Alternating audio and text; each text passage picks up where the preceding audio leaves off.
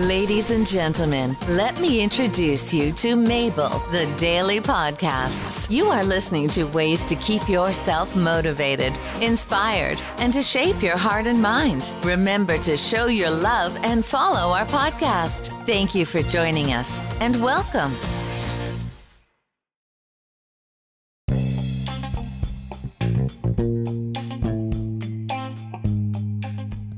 Hi, this is Mabel, your hostess, and today we're going to learn about the 5 second test that will change your life and what you get out of it. This is from Heart in Harmony with Katie Gay Hendricks.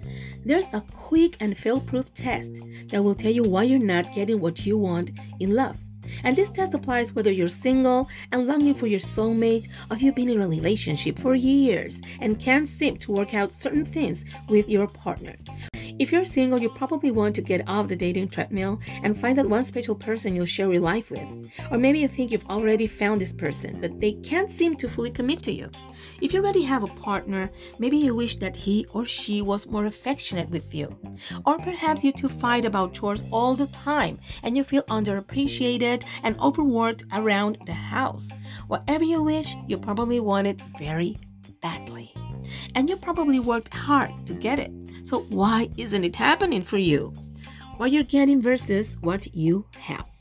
You may think that you've deeply committed to getting your wish in love, whatever it is, but we found a surprising contradiction. You are subconsciously more committed to whatever is actually happening in your life. So, if you seem to only attract commitment phobes, you're more committed to staying single. If you're going out on countless dates but can't seem to find the one, you're more committed to staying single. If you feel that your partner isn't affectionate enough with you, you're more committed to not receiving enough affection. And if you're exhausted, convinced that your partner doesn't do his or her fair share around the house, you're more committed to being taken for granted. It sounds harsh, but it's true. We know this because each of us is a powerful creator. We can use this power to create what we want. The 5 second commitment test. Now, this is all happening on a subconscious level, which is why you feel so frustrated and unable to stop the pattern of whatever negative consequences are happening in your life. But it doesn't have to be subconscious. The minute you recognize these unconscious commitments, you can then consciously recommit to creating different results. Are you hearing this? You can create different results. Your first step is to identify these unconscious commitments. So here's that test.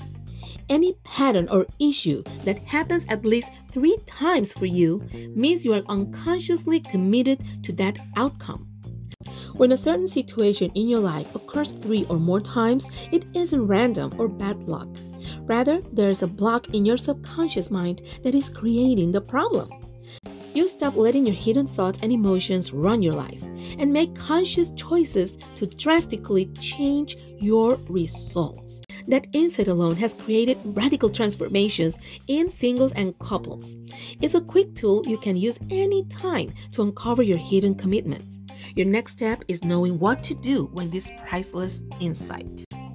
If you're in a relationship and keep running into the same issues with your mate, you need to take care of that. We need to go deep into the subject of unconscious commitments, including real life examples of couples that have been working with them, along with issues we experience in our own relationships. You'll learn how to dissolve the unconscious commitments that are breaking down the connection between you and your partner. And you're going to learn how to consciously practice new healthy ways of relating when being in love hurts. Why is it that the person who can bring you ecstasy and passion can also make you the most miserable? The truth is that your lover isn't single handedly making you feel anything. Instead, the two of you have wrapped yourself in an entanglement and not a real relationship. All of us have likely found ourselves in an entanglement at one time or another. And it's also possible to transform an entanglement into a real relationship.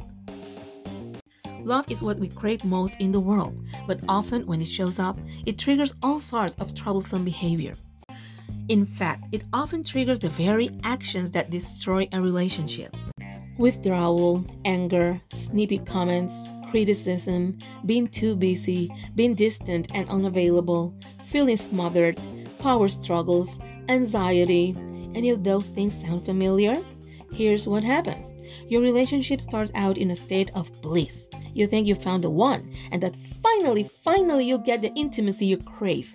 You think you found the person who loves you unconditionally, listen to you when feel vulnerable or down, support you when life gets stormy.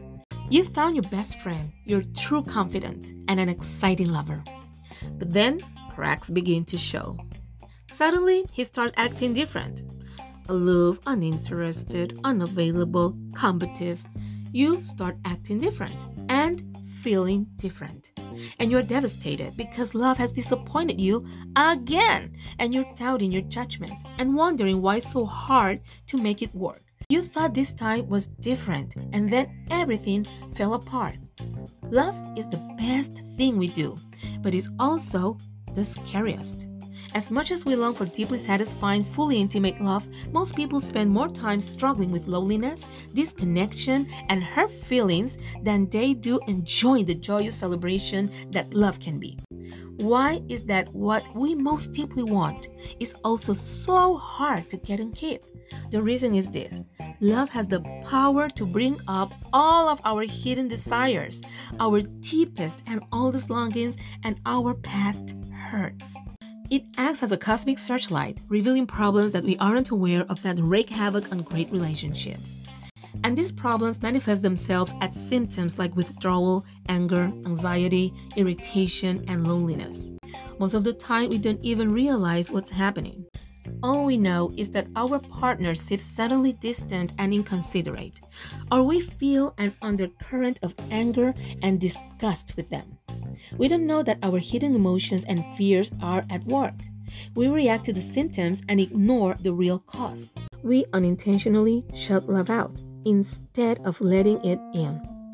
Your relationship problems will keep repeating if you don't address what's really going on. Because we misunderstand the problem, we misunderstand the solution. Here's what we want to do run away, end the relationship, blame the other person, seek solace and comfort elsewhere. But our problems won't go away if we run. They'll rear their ugly head the next time we get into a relationship, and the next time. They'll repeat over and over again and often get bigger until we understand what's really going on. But once we learn it, we can stop these hidden forces from running our love lives and make conscious choices to create the relationship we've always wanted we can experience the endless joy and energy love promises and restore the hope and gratitude we once felt. Five keys to fully experiencing love. Here's your roadmap to understanding what's really triggering your love problems and what you need to do to fully let love into your life. Heart Harmony Key 1 Reconciling our fear of getting close and being alone you have to know when to get close and give you some time apart to do the things you like without one another because it will get burned. You cannot let that relationship burn because you're always together.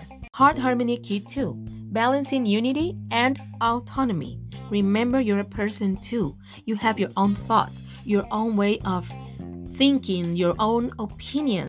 You cannot be always agreeing. There will be times that you will have your own opinion that will be completely different from your loved one, and you have to be okay with that. Heart Harmony Key 3 Recognizing and resolving entanglements. That's important because if you see that there's a problem that needs to be addressed, you need to do something about it. You need to take steps to talk about it with your partner. Don't let your partner give you promises that never come through, that never happen. It's just a way for them to get out with it, to just do whatever they want without having to address the problem. So they're not committed with you as you wish they are. So please be able to recognize this. You need to resolve your entanglement because otherwise you won't be in a real relationship. You will be just in an entanglement. Heart Harmony Key 4 Setting right intentions and meaningful agreements. You need to agree on what to do from now on and really do it. because you're not respecting the relationship if this is not happening. If you found yourself that you're always receiving apologies or being the one apologizing over and over without real change. Heart Harmony Key 5 Handling Conflict. It's important to know how to handle them. If your partner doesn't let you talk, never ever. If they keep yelling at you, if they keep disrespecting you, if they keep just leaving the room, leaving the house, worse, just stop. Stop the drama right now because it is not helping you. If they are not capable of do whatever it takes, even look for help to accomplish this important step to handling conflicts, you will get nowhere with that person. And you need to move forward and to be happy. You need to be able to resolve conflicts, not to be always just thinking about conflict instead of being happy. That's not healthy. So, these are the five keys that you will find better in the website heartsintrueharmony.com. And this is a free advertisement for them because I found this very interesting and I want to share with you guys. I hope this helped you and it helps myself too because I also want to find love, to feel loved, to feel appreciated. And so do you, right?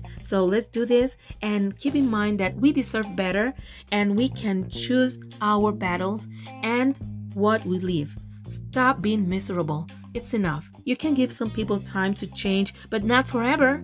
No, you have a life. You don't know how long it will last. So it's your duty to be happy to work hard to improve your life and be the best you can be, knowing that you are capable of love and being loved. And you know what? Sometimes it's better to be alone than to be miserable with a person that never changes. I hope this gives you peace and some enlightenment as it did to me. So, thank you for listening. Please keep coming back for more episodes, and until next time. Bye bye.